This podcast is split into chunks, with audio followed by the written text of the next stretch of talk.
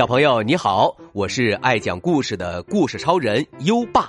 你想跟优爸聊天吗？想收到优爸的礼物吗？在微信搜索“优爸讲故事”五个字，关注优爸的公众号吧。优爸给宝贝儿准备了图书、奖状和荣誉勋章，快来公众号领取吧。好了，接下来让我们一起听一听。我永远也得不到贝森老师黑板上的一颗星。我永远也得不到贝森老师黑板上的一颗星。拼写正确，课桌整洁，举手答对题的学生，贝森老师通常会奖励他们一颗星。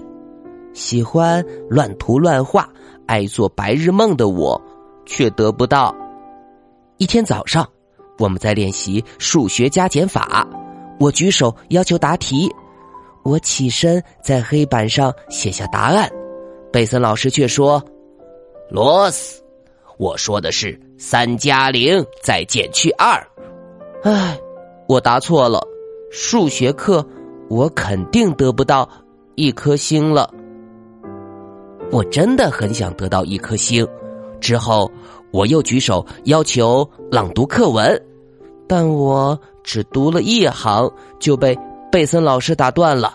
他说：“罗斯。”我们想听到你洪亮的朗读声。嗯，我努力读得更大声，但我知道阅读课我肯定得不到一颗星了。那天下午，一位名叫沙利文的人来到我们的课堂，他教我们如何成为一名艺术家。我们还看了他很多绘画作品。当我端着为大家准备的点心和茶水时，还沉浸在绘画的世界里。哎呀，嗯，我知道贝森老师永远都不会在我的名字旁边画上一颗星了。快放学时，贝森老师说他要检查每一位同学的课桌是否整洁。我猜想。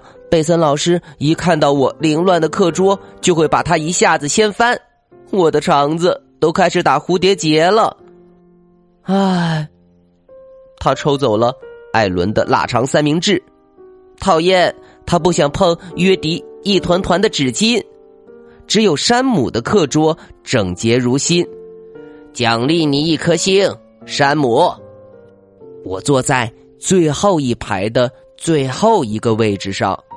我知道自己的课桌比腊肠三明治或一团团纸巾更糟糕。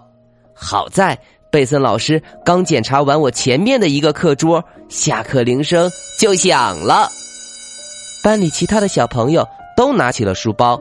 贝森老师看着我说：“嗯，放学了，罗斯。那明天再检查你的课桌吧。”第二天早上。我很早就赶到了学校，把课桌整理的干干净净的。下午，贝森老师让我们为沙利文先生制作一张感谢卡。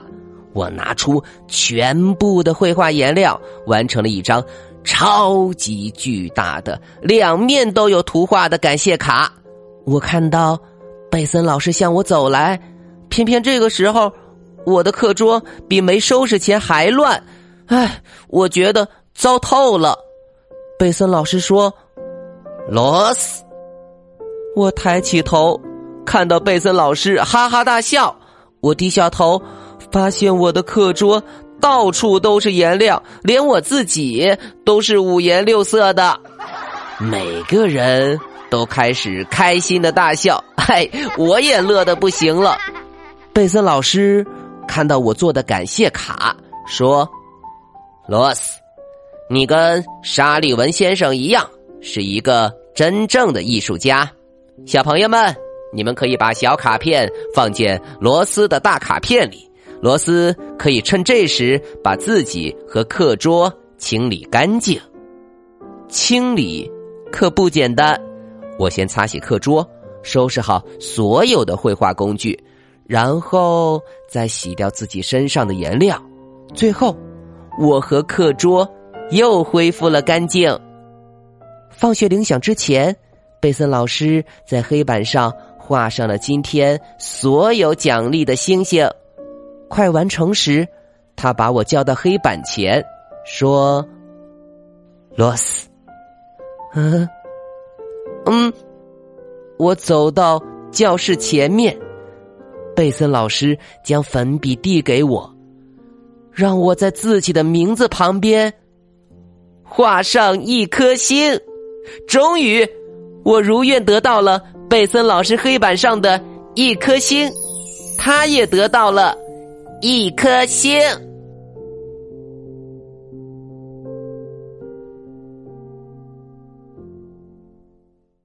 好了。今晚的故事就先讲到这里。现在优爸要考考你了，罗斯拿到了贝森老师的一颗星了吗？快到文末留言告诉优爸吧。宝贝儿，还想听更多优爸讲的故事吗？点击文中故事合集图片即可进入小程序收听，里面有一千多个故事在等着宝贝儿哦。还记得优爸和你的小约定吗？每天把优爸的故事转发给一位朋友收听吧，做个爱分享的天使宝贝儿。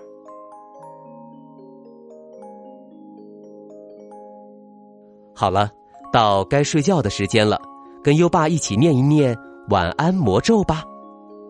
好宝贝儿，乖宝贝儿，闭上小眼睛，盖好小被被，爸爸。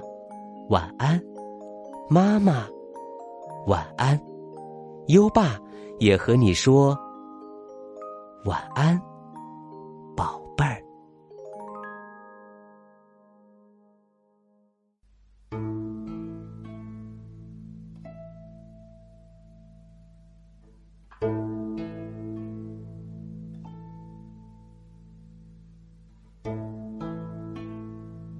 暮春。归故山草堂，钱起。溪上残春，黄鸟稀。辛夷花尽，杏花飞。始怜幽竹，山窗下。不改清音，待我归。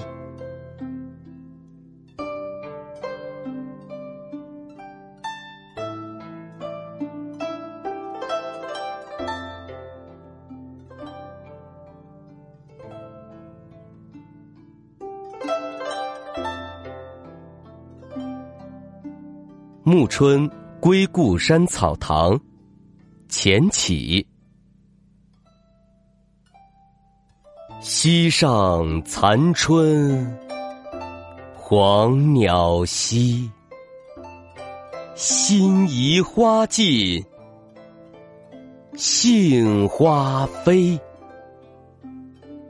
始怜幽竹，山窗下。不改清音，